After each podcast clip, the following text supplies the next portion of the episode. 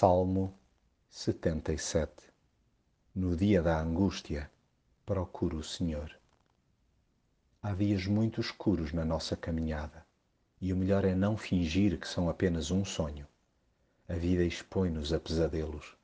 Daí que seja recomendável, a bem da nossa sanidade mental, emocional e espiritual, desabafar com Deus. Quando estivermos angustiados, procuremo-lo pela noite dentro e mesmo que a insônia não passe e sintamos que a alma permanece desconsolada, perseveremos em elevar a voz a Deus. Não vem nenhum mal ao mundo por gritarmos pelo seu socorro. Aliás, é por muitas vezes não o fazermos que isto cá por baixo, assim como dentro de nós, está como está. Suspiremos por ele. Se desanimados e incapazes de lhe dizer o que quer que seja, rebobinemos os dias passados, lembremo-nos dos tempos antigos. Com isto, nada de anestesiar o vazio ou sublimar o presente. Coloquemos-lhe a quente as perguntas que nos assaltam. Irá o Senhor rejeitar-nos para sempre? Não voltará mais a ser-nos favorável? Terá Ele deixado de nos amar?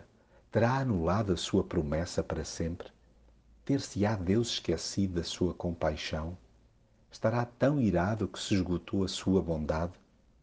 Abramos o jogo por completo, se em nós paira a dúvida de que a sua conduta se alterou para conosco. Se melindrados, toca dizer-lhe, ele aguenta e nós aprofundamos o pensamento. Vêm à tona as memórias dos seus feitos e das suas maravilhas. Contamos as bênçãos e volta o desejo de as cantar. Percebemos a sua grandeza e a nossa pequenez, o seu poder e a nossa fragilidade. Finalmente acabamos por interiorizar que somos simples ovelhas e Ele nos tem guiado discretamente.